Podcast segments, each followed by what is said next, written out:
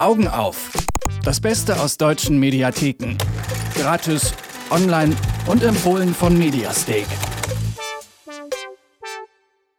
Man kann es nicht mehr leugnen, es ist wirklich Herbst geworden, die Tage werden kürzer, das Wetter immer schlechter und die letzte Hoffnung auf einen lauen Spätsommer schwindet.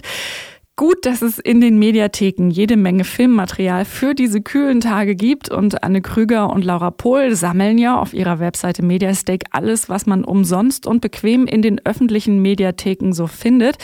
Heute geht's um Techno im Iran und um eine Skandalnudel aus Italien und Anne Krüger spricht mit uns darüber. Hallo Anne. Hallo. Wo hast du denn heute Laura gelassen? Ihr seid doch normalerweise zu zweit am Tipps geben für uns. Ja, genau. Laura wandert durch Südtirol. Das sei ihr auch mal gegönnt, mal weg vom Fernseher und von den Mediatheken. Aber äh, zurück äh, zu, zu, uns beiden und den Empfehlungen für diese Woche von Mediastake. Ähm, die erste, die du mitgebracht hast, ist äh, im äh, ist Raving Iran. Da geht's um Techno-Partys in der Wüste im Iran. Das ist ja bei uns was ganz Normales, dort aber verboten. Welche Schwierigkeiten zeigt denn diese Dokumentation? Die Dokumentation beginnt gleich mit dem Zitat, Irans Sittenpolizei verhaftet jedes Jahr hunderte Menschen im Kampf gegen satanische Partys, frivole Kleidung und obszöne CDs. Und genau darum geht es auch in dem Film. Die deutsche Filmemacherin Susanne Regina Meures hat in einem Zeitungsartikel über die beiden DJs Anush und Arash gelesen, die eigentlich nur versuchen, ihre Leidenschaft für Technomusik auszuleben im Iran. Und sie hat die kontaktiert und ist dann dorthin gefahren und hat mit versteckter Kamera, denn eine offizielle Drehgenehmigung dafür gab es natürlich nicht. Es ist auch sehr äh, schwierig, die zu filmen und die meisten Leute dort sind auch verpixelt und mit äh, anderen Namen genannt. Sonst würde die Sittenpolizei vorbeikommen und äh, die Leute verhaften. Und sie ist da wirklich mit versteckter Kamera, hatte die beiden begleitet. Diese zwei Protagonisten, die du gerade erwähnt hast, das sind ja zwei Freunde. Was verbindet die denn ansonsten? Also abgesehen, dass sie gemeinsam satanische Partys veranstalten. Also die Liebe zur Musik natürlich. Sie kennen sich anscheinend schon sehr lange. Also wir sehen sie, äh, wie sie sehr, ja, ein sehr tiefes freundschaftliches Verhältnis miteinander haben und dann auch zusammen planen, aus dem Iran zu fliehen. Also sie gehen dann in Kontakt mit einem Schlepper und treffen diesen auch. Die Kamera, also meistens ist es eine, ein Telefon einfach, was, was die Sachen aufnimmt, ein Smartphone, welches eingebaut ist in einem Hemd und nur so durch quasi die, das Knopfloch durchfilmt. Und äh, sie sagen auch, dass sie nicht ohne den anderen gehen wollen. Also sie halten zusammen und gehen durch dick und dünn. Das klingt ja alles sehr abenteuerlich, also wie auch diese beiden befreundeten DJs raus wollen aus dem Iran oder aus dieser ähm, Situation, in der sie doch sehr eingeschränkt sind. Und es ist ja auch ein Land, über das man immer wieder sehr widersprüchliche Dinge hört. Also auf der einen Seite scheint sich das Land in bestimmter Hinsicht ja schon zu öffnen und liberaler ja. zu werden.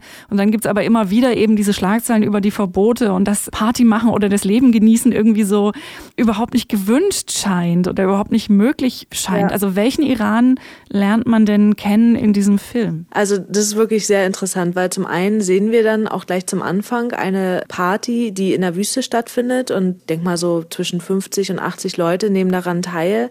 Die fahren gemeinsam mit einem Bus raus, werden immer wieder kontrolliert von der Polizei, aber sie sind so offen und frei und dass sie sich davon gar nicht irritieren lassen, sondern sie möchten einfach ihre Liebe zur Technomusik ausleben und sind dann da in der Wüste. Es sind wunderschöne Aufnahmen auch. Also ich kann mir gar nicht vorstellen, dass das da auch mit dem Handy einfach nur aufgenommen wurde. Man sieht den Sonnenaufgang, die Leute tanzen ekstatisch, tolle Musik läuft.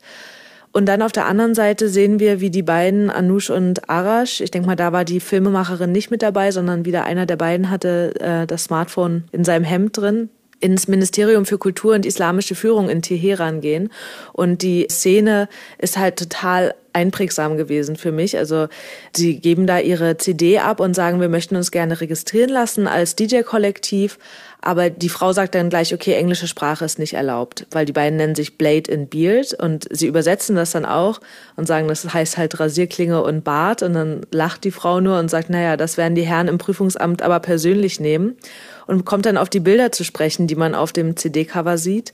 Dann guckt sie sich das an und ist irgendwie ein bisschen verdutzt und sagt, was ist das hier? Da sieht man ja ein Stück nackten Rücken, das ist auch nicht erlaubt. Und dann sagt Anush, das ist aber ein Mann. Und dann sagt sie, es ist egal. Die Vorschriften sind folgende. Keine expliziten Darstellungen von Frauen, keine Nacktheit oder andere illegale Sachen, kein Make-up, nichts Westliches, also alles Westliche muss weg. Dann steht da aber auch Made in Iran. Dann sagt sie, okay, das, das geht noch, weil da macht er ja Werbung für Iran. Und dann als letztes fragt er noch, ob es okay ist, dass eine Frau singt. Und sie sagt, natürlich ist das ein Problem. Und worauf sie dann auch fragen, warum sollte es denn ein Problem sein? Haben Sie in diesem Land jemals eine weibliche Liedsängerin gesehen? Alle wollen natürlich Sängerin vorne, aber das ist verboten. Und äh, wenn, dann nur als Hintergrundsängerin und ganz verhüllt wäre es erlaubt. Und als sie dann noch sagen, dass die Sängerin ein Piercing trägt, äh, sagt sie, ob sie noch ganz bei Trost sind und sie können sich jetzt gleich bei der Sittenpolizei melden. Das ist schon echt krass, ne? So eine komplett andere, zensierte Welt, in die man sich ja. total schwer einfühlen kann. Insofern ist es, glaube ich, ein sehr spannender Tipp, sich das mal anzugucken, wie es anderswo, also wie viel Freiheit Freiheiten wir eigentlich tatsächlich hier haben. Absolut. Also schon alleine eine CD, das Plakat dafür drucken zu lassen, da gehen wir hier einfach in einen Copyshop und es ist gut. Aber dort laufen die von Copyshop zu Copyshop und keiner druckt dieses Plakat, weil sie sagen, man braucht eine offizielle Genehmigung und sich dann auch dieses Plakat angucken und sagen, auf gar keinen Fall würden wir das drucken, dann sitzen wir morgen sofort im Knast. Von Menschen, die ihre Freiheiten und Leidenschaften nicht so richtig ausleben können, kommen wir jetzt zu jemandem, der die Freiheiten vielleicht ein bisschen zu weit ausleben kann als zweite Empfehlung hast du uns diese Woche nämlich so ziemlich das krasse Gegenteil ähm, mitgebracht von Raving Iran. Ähm, La Cicciolina, göttliche Skandalnudel. Wer oder was ist die göttliche Skandalnudel? Ja, ich hatte vorher auch noch nichts von ihr gehört, aber sie scheint doch ziemlich bekannt gewesen zu sein, zumindest in den 80er und 90er Jahren. La Cicciolina, eigentlich ist ihr Name Ilona Stalla. Sie kommt aus Ungarn, hat früher als Model gearbeitet, dann als Escortdame und sogar als Spionin des ungarischen Geheimdienstes. Dort hat sie dann ausländische Agenten verführt. Aber berühmt geworden ist sie vor allen Dingen als die italienische Ikone La Cicciolina. Sie hat nämlich einen Italiener geheiratet und zog dann auch nach Italien und wurde bekannt mit einem Blumenkranz auf dem Kopf als ihr Markenzeichen, das ein bisschen an eine Heilige erinnert.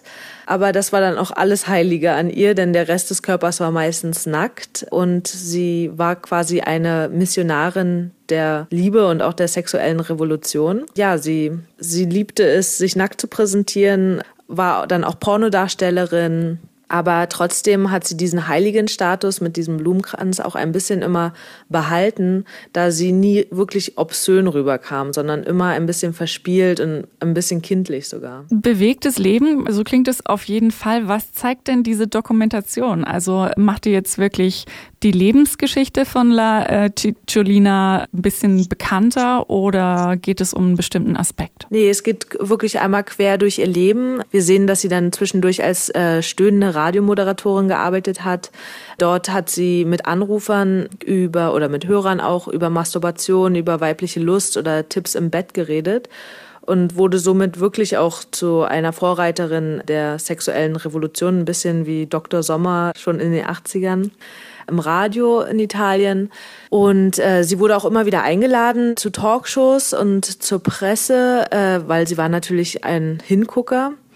Und so hat sie auch geschickt Werbung für sich selber gemacht und wurde dann tatsächlich auch ins italienische Parlament gewählt. Und spätestens dann hat sie Weltruhm erlangt. Denn eine Pornodarstellerin im italienischen Parlament, das war natürlich was Außergewöhnliches. Und äh, 1991 hat sie auch den berühmten Künstler Jeff Koons geheiratet. Äh, allerdings nach einem Jahr wurde die Ehe schon wieder geschieden, aber auch dadurch wurde sie natürlich auch in Amerika und überall anders weltberühmt. Diesen Ikonenstatus, den Ilona Stala sich da ja auch erarbeitet hat über diese Karriere hinweg, den hat sie ja unter anderem eben wegen dieser skandalösen Vergangenheit da als Escort-Dame ähm, in der Pornobranche.